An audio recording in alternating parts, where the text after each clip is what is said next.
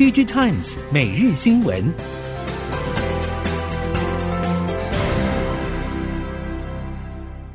听众朋友们好，欢迎收听 DigiTimes 每日新闻，我是翁方月，现在为您提供今天的科技产业新闻重点。首先带您关心。晶圆代工龙头台积电举办法说会，话题除了围绕近期美国新一波半导体管制措施之外，终端市况也备受关注。台积电表示，多数制程稼动率都保持得不错，但是 N 七、N 六制程节点需求受到手机和 PC 市况转冷影响，表现不如预期，而且可能会到明年下半才恢复拉货动能。台积各厂区针对 N 七、N 六的资本支出也因此暂缓。部分厂商指出，由于 IC 设计自身也有库存要消化，因此投片需求上升的时间点势必会比实际出货复苏的时机更晚一些，意味着上半年 IC 设计确实有机会迎来市况反弹。但悲观的业者认为，从整个总体经济大环境以及后疫情市况过热等因素观察，即便明年初市况落底，也有可能维持一段时间的低迷期。消费性市场的终端客户确实有理由等到明年传统旺季才重启拉货热度。大立光董事长暨执行长林恩平在法说会中，除了释出今年十月和十一月业绩还是渴望维持在九月亮眼表现之外，也提出多项后续产业趋势。至于明年上半旗舰手机机种镜头升级方向，林恩平表示，预计可变光圈镜头导入客户会变多，明年也有潜望式镜头手机八 P model 也变多。不过，林恩平坦言，明年各大品牌会持续推出搭载高阶镜头的旗舰机，维持。品牌力，但估计多数客户的中阶手机普遍将降规，这跟终端需求与成本结构都有关系。日系电子零组件厂从中国大陆转移到东南亚的理由，不再向中国坚持清零而无预警封城停工，而是转向与病毒共存。加上日本厂商在东南亚物联网应用事业有所斩获，不止越来越多日厂宣布东协国家的投资扩产计划，甚至出现事业联盟，估计将带来新一波东南亚投资潮。日刊工业新闻报道表示，还有其他日本电子零组件厂的短期设备投资计划在研议中，地点也包括东南亚国家。至于产品种类，电动车相关零件为最主要的增产目标，另外也有 IoT 设备和手机零组件。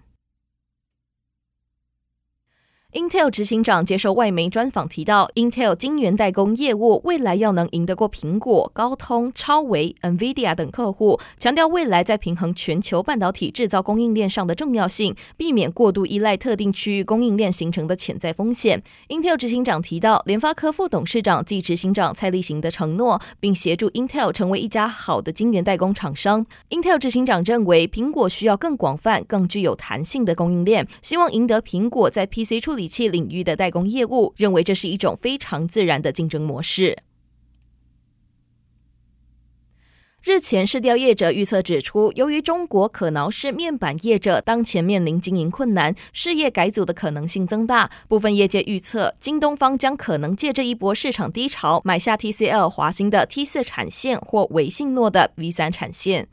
目前有生产智慧型手机用可挠式 OLED 面板的中国业者，包括京东方、TCL 华星、天马、维信诺等。其中，TCL 华星以及维信诺产线营运正在面临长期性的困局。TCL 华星最近因为面板效能问题以及天马的积极行销压缩市场，TCL 华星 T 四生产线在今年第三季的稼动率只有百分之十，而主要向荣耀供应可挠式 OLED 面板的伟信诺，目前月产能三万片规模的 V 三生产线正在稼动中，但因为面板价格跌到三十美元以下，营收大受打击。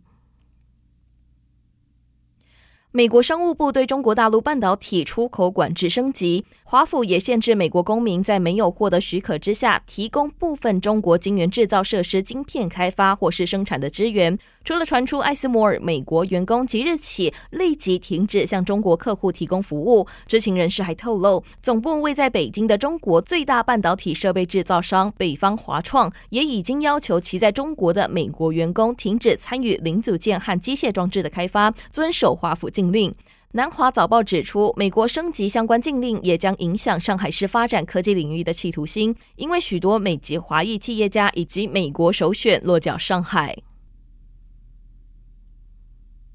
友达总经理暨智慧显示产业跨域合作联盟会长柯夫人表示，台湾显示厂商已经从过去卖产能和卖技术的亮点，走到现在结合应用做系统性创新的模式，也就是直接从显示技术开始就结合应用创新，是思维与商业模式上的重要升级。柯富人认为，需要结合台湾显示器产业以及跨域的 ICT 产业，大家一起结合创新能量，将元件、系统整合、软硬体、应用都拢在一起，用整体思考打造解决方案。同时，经济部工业局也与台湾显示器产业联合总会共同推动，并与智慧显示产业跨域合作联盟策略合作，汇集智慧显示产业软硬体上中下游厂商伙伴，共组智慧显示创新应用国家队，透过显示元件、面板、系统整合以及智能应用服务等跨域联手建构智慧显示未来落地典范案例，打造未来科技生活样貌。面对今后全球两大阵营之间的拉扯，将可能对产业界带来的变化与冲击。研华董事长何春盛认为，在全球环境变化下，台湾业者应该要重新选择回归到困难的道路上寻求发展。要如何深化产业的价值链，重新定位台湾产业，以及在思维上的转换。何春盛指出，深化产业链价值需要从应用科技层面，逐步往关键模组、关键零件、关键技术，甚至往基础科学方向奠定基础。虽然产品组装等应用科技阶段可以创造较大的 GDP 贡献，但缺乏附加价值。目前技术难度高、附加价值大的关键技术与基础科学多半还掌握在美国手中。所以，如何透过政府的引导，强化在关键技术以及基础科学领域的掌握度，将原本量的追求转往值的提升，是重要关键。面对地缘政治风险升温挑战，世界需要一条安全的供应链。率团访问美国的经济部长王美花在台湾企业论坛上表示，台美产业长期紧密合作，是推动世界经济繁荣的梦幻队。双方可以就应应全球经济变局，建构更强韧安全的产业链，透过产业合作，掌握更多商机。经济部表示，这次王美花一起到美国的厂商包括半导体相关业者、云端及网通设备、电动车、ICT、汽车产业等共四十家，与美国就如何强化双方供应链合作与韧性交换意见，希望建构更完善的产业生态系以及更紧密的双边伙伴关系。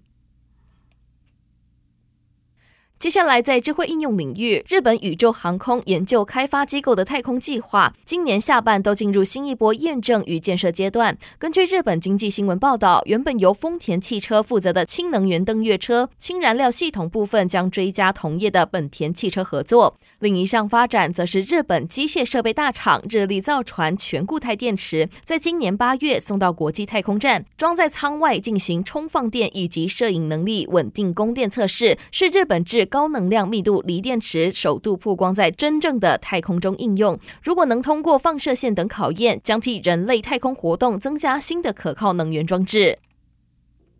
以上新闻由 DigiTimes 电子时报提供，翁方月编辑播报，谢谢您的收听。